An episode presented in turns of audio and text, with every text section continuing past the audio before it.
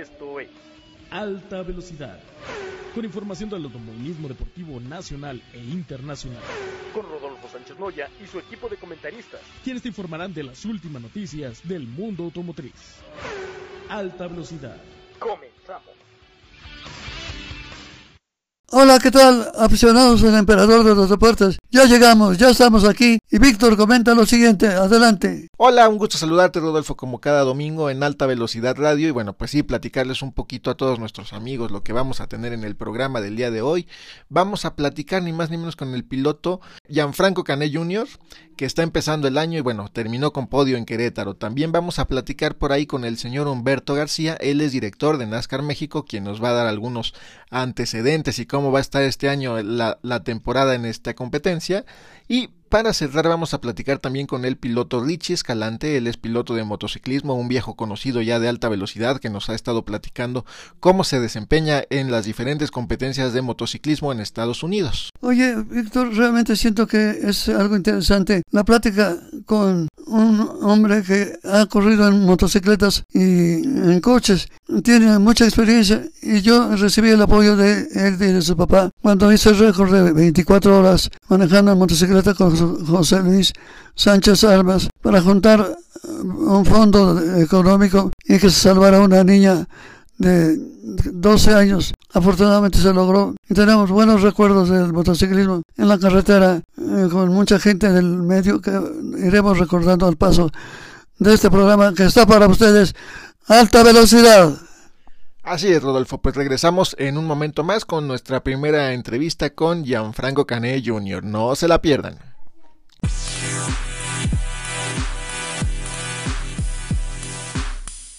Hola aficionados del emperador de los deportes, el automovilismo. Qué gusto de saludar a una persona que conozco, Gianfranco Canet Jr., que nos va a platicar qué está haciendo. ¿Qué te parece, Víctor, si le preguntamos directamente eh, de una carrera que recientemente participó de karting?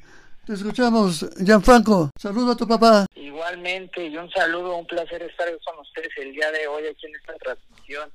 Me da un gusto y un placer el poderlos escuchar y el poder compartir este espacio con ustedes. Gianfranco, un gusto, te saluda Víctor Uribe y bueno, pues un placer saludarte este inicio de año y que nos cuentes un poquito porque sabemos que iniciaste con todo este año compitiendo por allá en Querétaro. Así es, bueno, como ya he sabido, bueno, mi familia es 100% racing, respiramos y vivimos octanaje al 100%. Este, y posteriormente, pues el año pasado regresamos en el mes de agosto, regresamos a lo que son las carreras de karts. Eh, adquirimos por ahí una nueva categoría que está llegando a México, que es de Pilotson.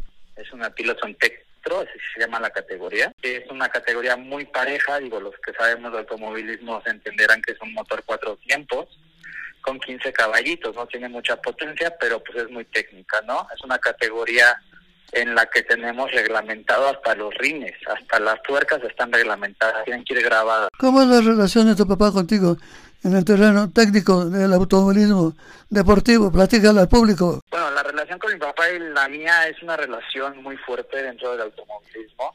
Nos apoyamos mutuamente en todos los eventos a donde vayamos, ya sea yo en los karts, él está ahí conmigo apoyándome, echándome porras, coachándome un poco en los trazados, en la seteo del coche y yo lo acompaño a él mucho en lo que viene siendo la Fórmula Ford Vintage, esta que está retomando ahorita mucha potencia otra vez, y pues yo ando ahí apoyándolo a él, que es su turno de ser piloto cuando vamos para ahí. Te envidio porque a mí me invitaron a correr 24 horas de karts en Cuautla, y yo iba muy bien, iba muy contento. De repente alguien me pegó en la parte trasera de la llanta y salí por los aires volando. Eh, una llanta por aquí, un, un, un, zapato por allá. En fin, fue increíble, pero se queda uno emocionado. Quiere uno seguir más. ¿Has tenido alguna experiencia similar? Ah, sí, bueno, contactos, bueno, muchísimos, ¿no? Dentro de este deporte, es un deporte de contacto, más en los karts.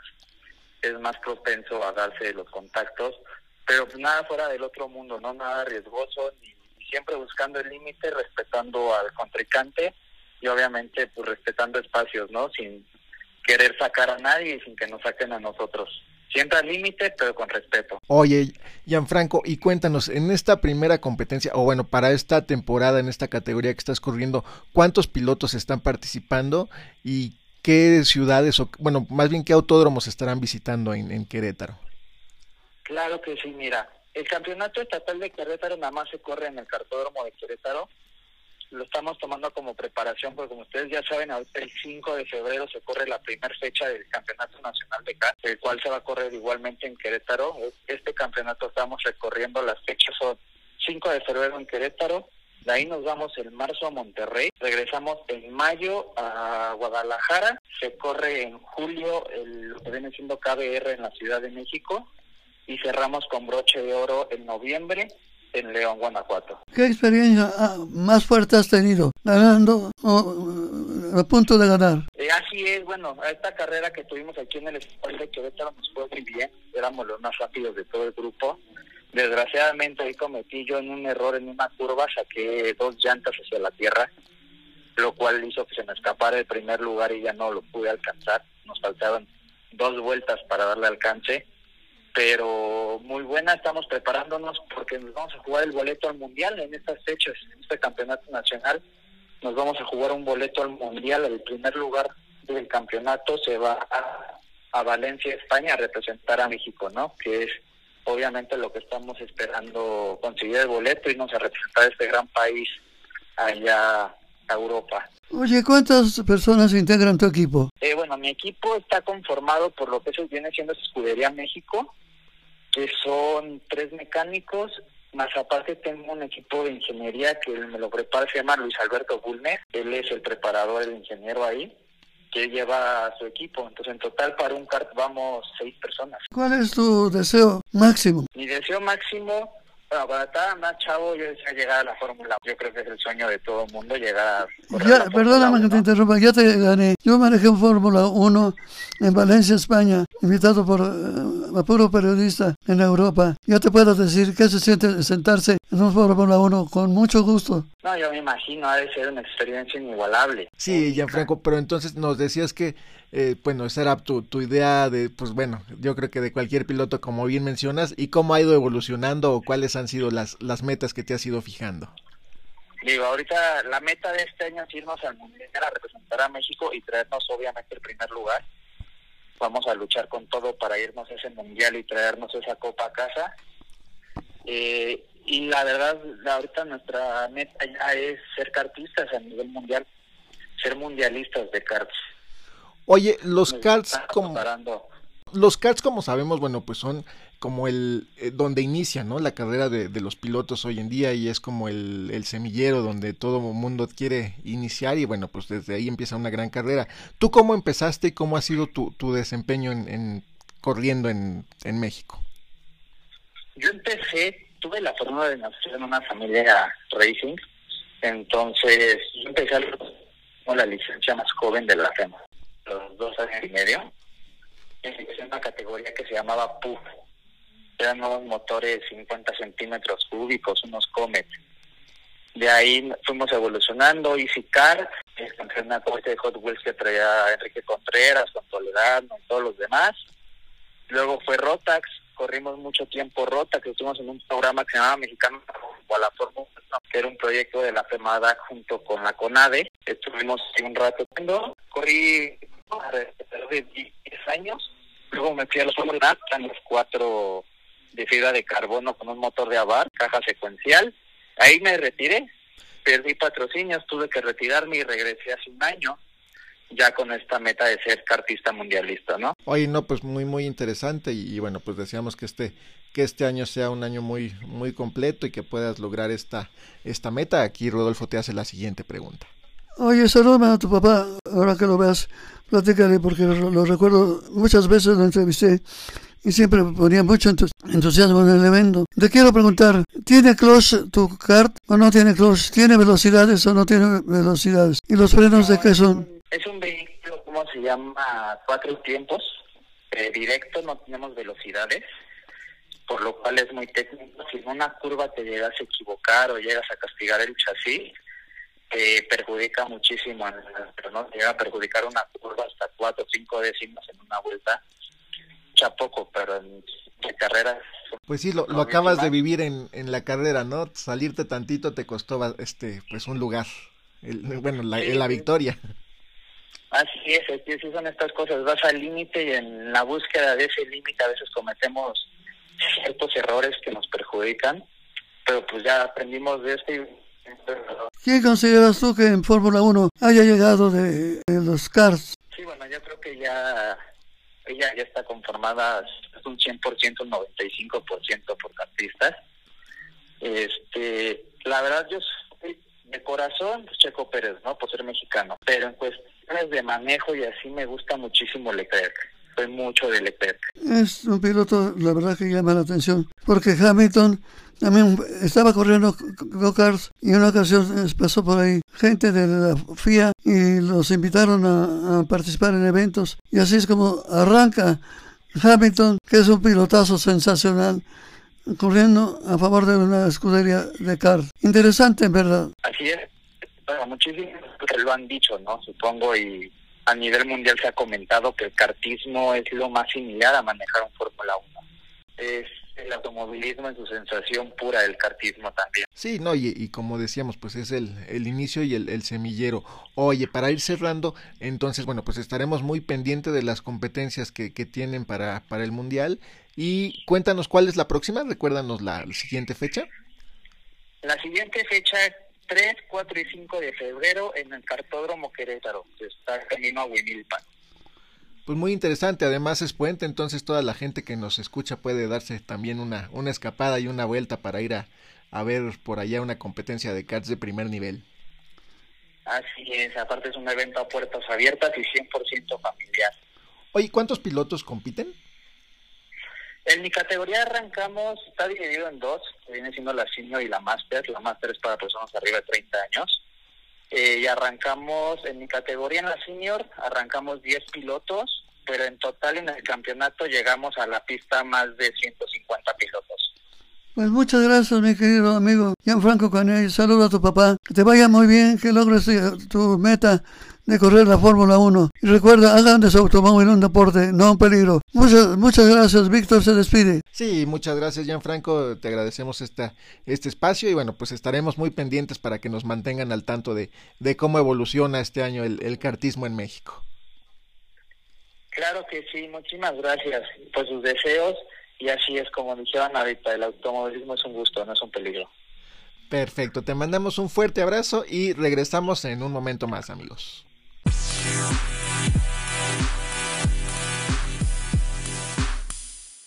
Hola aficionados del emperador de los deportes el automovilismo. Estamos contactando a un amigo muy querido, su papá también, porque son amantes del motociclismo y han hecho carreras fantásticas y hay muchas notas que platicar. Así que Víctor, te dejo la primera pregunta.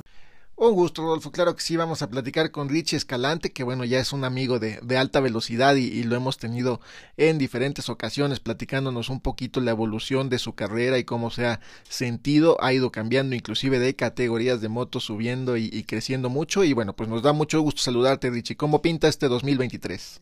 Igualmente, hola Víctor, licenciado Rodolfo, me da mucho gusto saludarlos y pues muy contento ya preparando la temporada 2023 y contento de seguir con Suzuki un año más.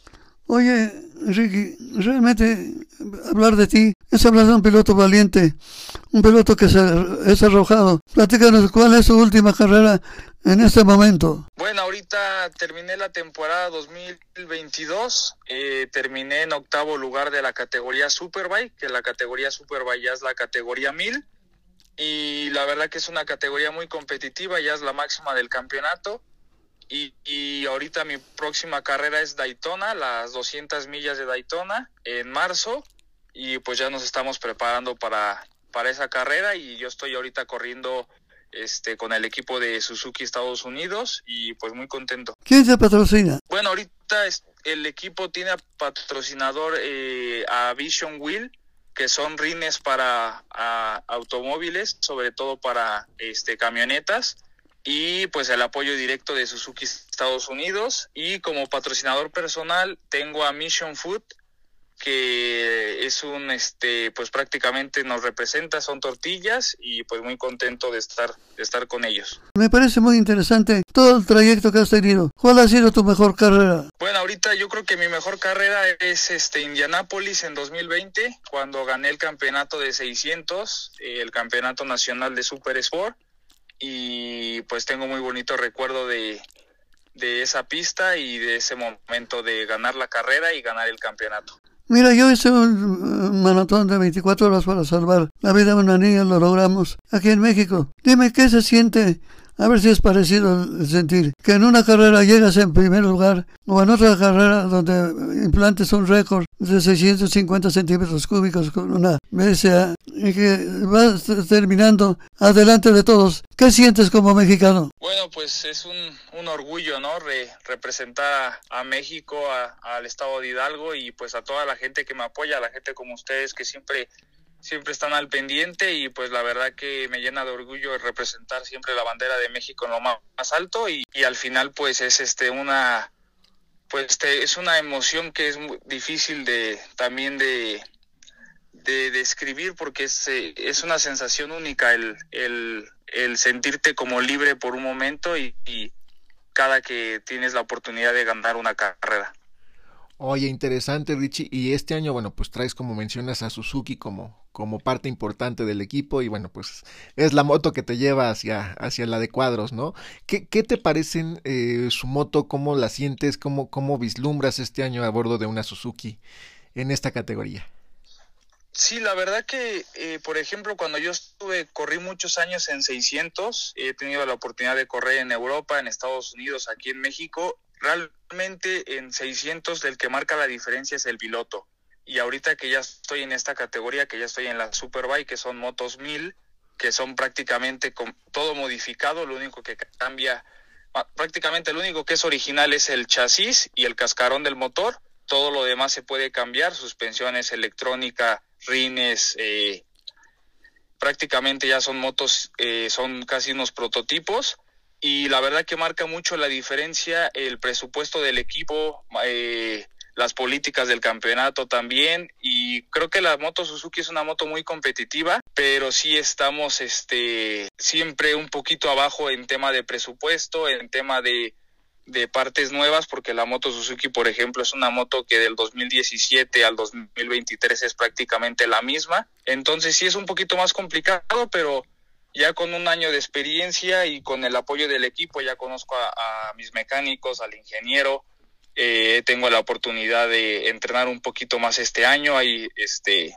tenemos varios test antes de empezar la temporada en abril, ya en la categoría 1000, y creo que pinta bien. El objetivo, pues, es eh, el objetivo, como siempre, pues es ser campeón, pero siempre hay que ser realistas y ahorita estamos buscando mi primer podium en la categoría. Fíjate que recuerdo muy bien a, Alfonso Sotomayor, el hombre de la Harley Davidson. Él me enseñó a manejar algunas pistas y lo hacía con mucho gusto y había buen ambiente. ¿Tú cuál es tu mejor piloto en motociclismo y quién te enseñó? Bueno, el, mi, mi papá es, es el, el que me ha apoyado siempre y pues para mí es el mejor piloto de, de este país y pues mi piloto favorito y que siempre pues siempre me gustó su forma de ser, su forma de manejar, eh, ya es un piloto retirado, Jorge Lorenzo, y pues también está como Valentino Rossi, Mar Márquez, que pues son unos ejemplos, son ocho, nueve veces campeón del mundo cada uno, entonces pues son mis, mis referencias. Fíjate que dices que es una emoción especial manejar la motocicleta en diferentes formas. Igualmente me pasé yo a manejar motocicleta, mi padre que manejaba por la Harley Davidson. Él nos llevaba temprano a la carretera de Cuernavaca y dábamos las vueltas. Y luego Alfonso Sotomayor nos decía cuando íbamos en grupo cómo manejar la motocicleta en conjunto para que no lo atropellara. Pero el que me dejó satisfecho fue Luis Sánchez Armas, que fue mi compañero de récord en el Autódromo de México. Es algo importante, interesante, pero ¿cómo recomiendas tú que comience un piloto a ser piloto o a eh, hacer un recorrido de motocicleta? Bueno, yo creo que lo más importante ahorita, la categoría más, más chica del, de los campeonatos en México, en Estados Unidos, en Europa, es la categoría 300.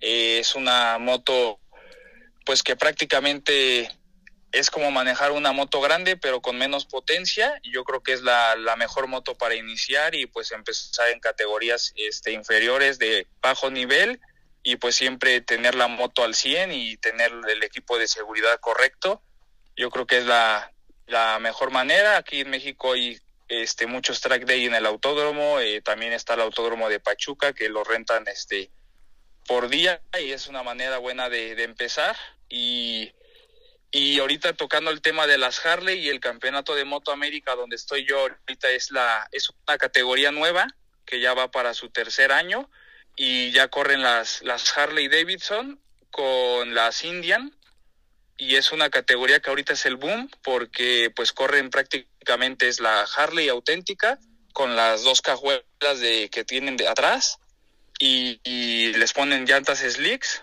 que son las llantas este de carreras y, la verdad que es muy emocionante ver este este tipo de motos rodando y lo más este curioso es que están como a 10 o 12 segundos más lento que una moto Superbike entonces ver ver una Harley a, a, raspando rodilla y es este también eh, una es una carrera muy divertida de ver Oye, sí, no debe ser muy, muy emocionante y, divertido porque ver ese tipo de motos que son más tipo chopper, más este, pues para andar este, viajando en carretera y disfrutando de, otra, de otras cosas, no son hechas plenamente para pista, pues verlas y, y desarrollar esa velocidad, porque bien mencionas, la diferencia tampoco es, es considerable, pero pues ya en un nivel competencia no es tanto. No, no es tanto, la verdad que están rodando muy rápido y pues prácticamente estás viendo una chopper en carreras con el número de cada piloto y sí, este, eh, también es muy pesada, entonces, este, cuando se caen también las caídas son más aparatosas, pero la verdad que, que muy, muy interesante categoría y pues a lo mejor algún día me animo a, a correr una carrera. ¿Qué pista va a ser la, la mejor este año? ¿Cuál consideras o, o a cuál le traes más ganas este año de las que vas a visitar? Bueno, ahorita eh, siempre es muy especial correr Daytona. El año pasado fue la primera carrera que, la primera vez que tuve la oportunidad de correr las 200 millas de Daytona, que son 56 vueltas con dos paradas de pits. Y pues lo famoso de la carrera es pues llevarte el Rolex si y ganas la carrera. Y, y pues a partir de ahí me gusta mucho Road America, que es la pista más larga de Estados Unidos y creo que una de las más largas del mundo eh, con nuevo asfalto, está este, asfaltada completamente nueva y pues Laguna Seca también es otra pista muy especial y también creo que este año este está con asfalto nuevo, entonces va a estar interesante ver pues qué tipo de llantas ocupar ahí, porque normalmente cuando el asfalto es nuevo, pues tienes que llevar compuestos más duros, porque si, si llevas los blandos, en dos, tres vueltas se desgastan por ser tan nuevo el asfalto. Entonces yo creo que estas tres son van a ser las más interesantes este año. Oye, Enrique Escalante, me da envidia tu, tu camino, correr ese tipo de motocicletas, pero también debe dar miedo. ¿Alguna caída difícil? Sí, el, el bueno, en, a lo largo de mi carrera pues, he tenido caídas, eh, fuertes golpes, fracturas, eh, tibia y peroné, clavículas, pero nunca me había pegado en la cabeza, nunca había tenido este una como pérdida de memoria. Apenas el, el año pasado tuve mi primer caída con fuerte golpe en la cabeza y pues la verdad que sí sí cuesta recuperarse porque normalmente cuando uno se fractura pues sabe que pues vas al doctor, te operan y pues es cuestión de tiempo que te recuperes y pues cuando pasan los días vas a ir recuperándote pues ya te quieres subir a la moto pero cuando tienes un golpe en la cabeza y no te acuerdas de qué pasó y estás, pues, no sé, 15, tres semanas sin saber bien, sin, te, sin sentirse uno bien, eh, la verdad que sí, sí entra el miedo, pero pues al final es este lo que nos gusta y casi siempre cuando uno vuelve a, cuando uno está en constante entrenamiento, eh, pues vuelves a centrarte y pierdes ese miedo y te vuelves a subir. Rápidamente te pregunto porque el público está llame llame. ¿Qué es lo que traen en la espalda uno como triángulo, como joroba? ¿Para qué sirve? Pues ese sirve, yo creo que tres cosas. La aerodinámica de la moto, cuando vamos en la recta agachados, ayuda mucho a que pase el aire y un poquito mejor. Para también este la caída, si caes de espalda también te protege un poco y pues últimamente cuando hace mucho calor, en esa parte adentro tenemos agua y con una manguera que sale por el cuello, entra por el casco y tomamos agua. Este, muchos pilotos lo ocupan, muchos no les gusta, pero son las tres funciones que tiene esa joroba de, del traje. Oye, muy interesante, Richie. Y bueno, pues resaltar la importancia de usar casco, ¿no? Creo que tanto en, pistas como en, la ciudad es importante y bueno, pues ese accidente que, que mencionaste te refleja que si no hubieras tenido el, casco, que eh, muchas veces vemos motociclistas en las ciudades que no los usan, es, es básico y vital. Sí, el casco es lo más importante y al final, este, pues aquí estoy. Eh, yo creo que el, el casco fue el que me salvó la vida y pues es muy importante siempre usarlo. Tocamos un tema que a mí me encanta, la motocicleta. Ya hablaremos otra oportunidad. Mi querido Ricky Escalante, saludo a tu papá y estamos en contacto. Muchas gracias, les mando un fuerte abrazo y espero que la próxima llamada ya sea con, con el Rolex Daytona. Claro que sí. Con mucho gusto, Rich, estaremos muy pendientes de, del resultado de esa carrera y, y esperamos que, que, tú seas el ganador. Muchas gracias. Excelente tarde. Igualmente, Richie. Regresamos en un momento más, amigos.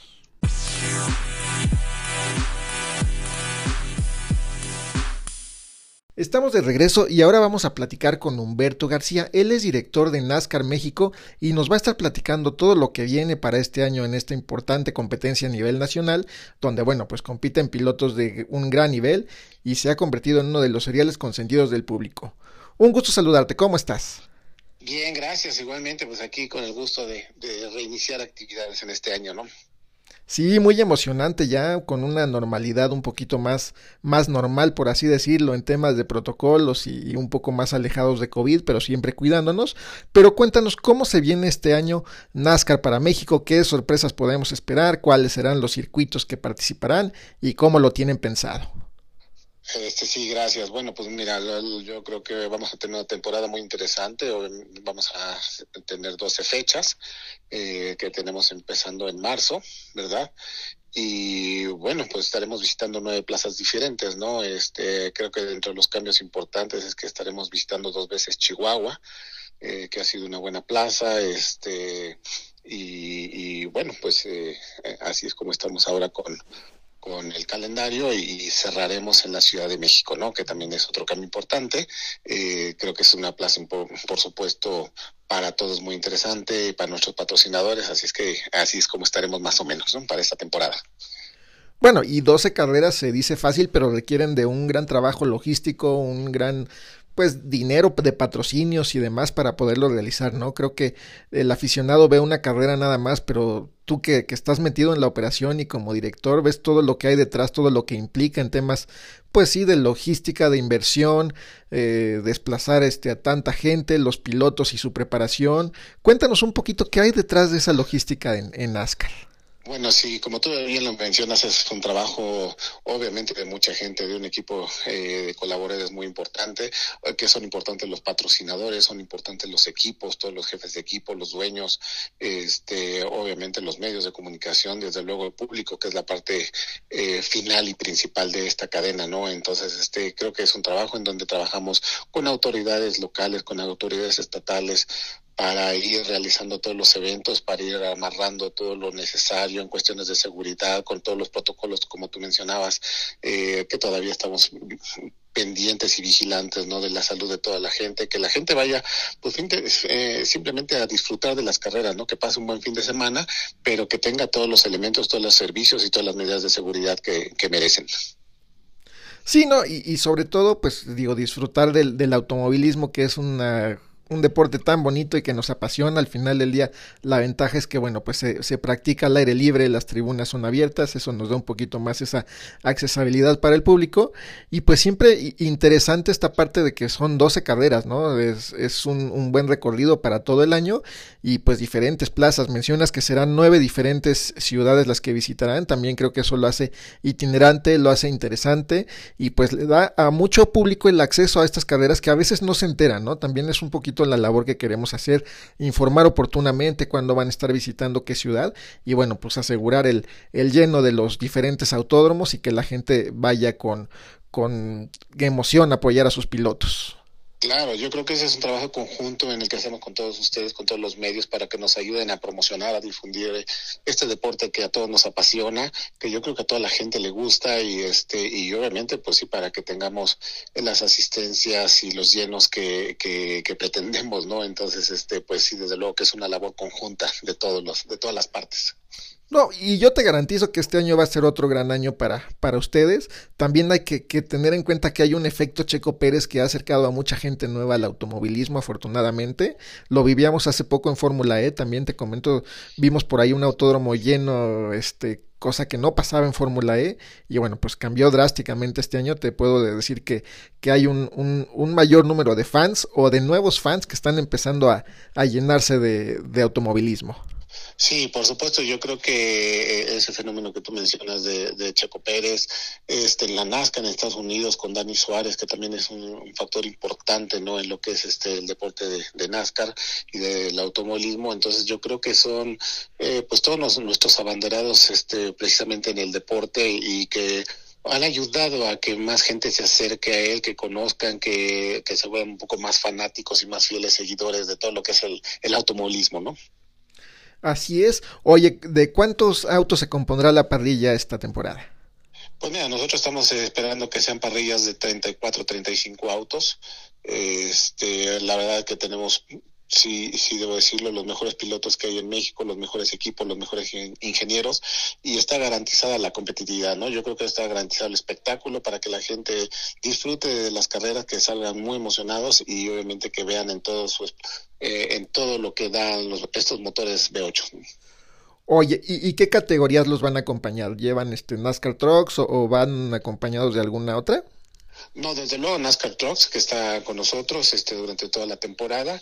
Y bueno, eventualmente tenemos algunas categorías locales, ¿no? Este que también para nosotros es importante promover el automovilismo local, que es de donde, bueno, finalmente es el semillero, ¿no? De donde vienen saliendo todos los nuevos valores y los nuevos pilotos que se van eh, interesando en nuestro deporte. Así es que pues seguiremos apoyando también toda esa parte, ¿no? Oye, no, pues muy, muy interesante. Cuéntanos cuál es la próxima fecha, dónde arrancan y para estar al pendiente.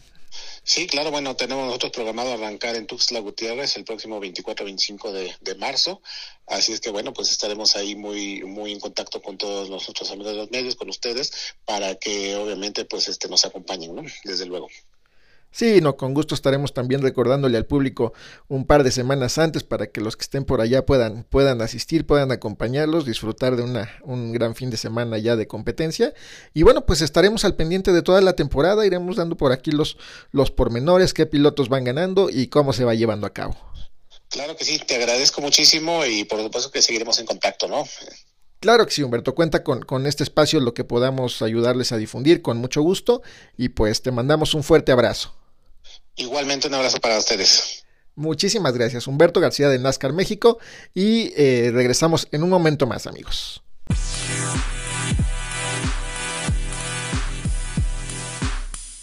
Bien, estamos llegando al final del programa. Con todo gusto, con todo entusiasmo. Adelante, Víctor.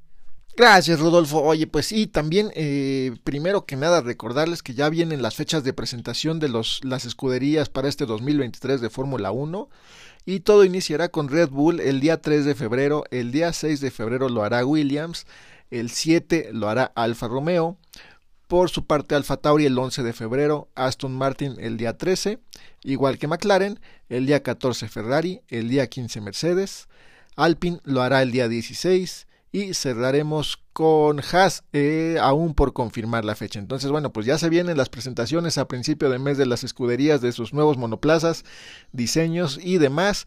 Y bueno, pues conoceremos también las caras de, algunos pilotos que están llegando nuevos a, a, este, a esta temporada de Fórmula 1. Bueno, pues aparte de ello, hay que agregar, hay algo interesante que viene en las próximas semanas para ver qué pasa con el automovilismo de la Fórmula 1, que en verdad son importantes y que puede darse mucho que hablar próximamente. Estén muy al pendiente de nuestro programa, porque tendremos toda la información para ustedes y para el público que nos escucha constantemente. Vamos a ver qué pasa con este año en México. Así es, y también queremos agradecerle a nuestros amigos de Mazda, eh, bueno, pues a Miguel Barbeito, a Michelle Rodríguez, a Lorena Marín, a Are Castellanos, y a Diego Gilbert, que te hicieron por ahí llegar un presente deseándote lo mejor para este año, Rodolfo, un, un pequeño Mazda MX5 muy bonito de, de, colección este, para que lo, lo tengas aquí en tu estudio. Y bueno, pues agradecerle a todo el equipo de Mazda por ese detalle. Y gracias a ti también, mi estimado compañero de programa de radio, Víctor. Gracias, Rodolfo. Pues eh, sin más nos despedimos de esta emisión de alta velocidad y regresaremos próximamente. Así que recuerden. Recuerden, hagan de su automóvil un deporte, no un peligro. Y viva la Fórmula 1. Eso es todo por hoy. Pero sigue las novedades del mundo automovilístico con Rodolfo Sánchez Noya en Alta Velocidad TV. Tienes una cita este próximo lunes a las 8 de la noche por el canal AM Sport. Alta Velocidad TV. Te esperamos.